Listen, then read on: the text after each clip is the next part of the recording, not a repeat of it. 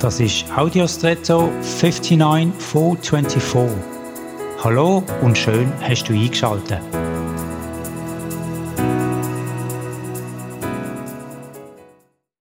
Weißt du, was Ostern und Weihnachten gemeinsam haben? Es ist zweierlei.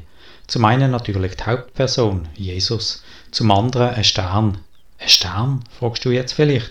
Ja, genau, ein Stern. An Weihnachten ist es der Stern von Bethlehem und an Ostern.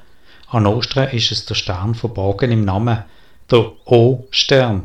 Ostern, Stern. Darüber kann man jetzt lachen oder schmunzeln. Mir ist das kürzlich zum ersten Mal aufgefallen und es hat mich daran erinnert, dass wir im Leben manchmal über Jahre schon mit vertrautem Leben, ohne es uns bewusst sind. Oder ist dir der Stern in O-Stern schon mal aufgefallen? So wünsche ich dir für heute, dass dir Gott sonnige Offenbarungsmomente schenkt in und über dein Leben und viel Freude an denen bisher verborgenen Schätzen.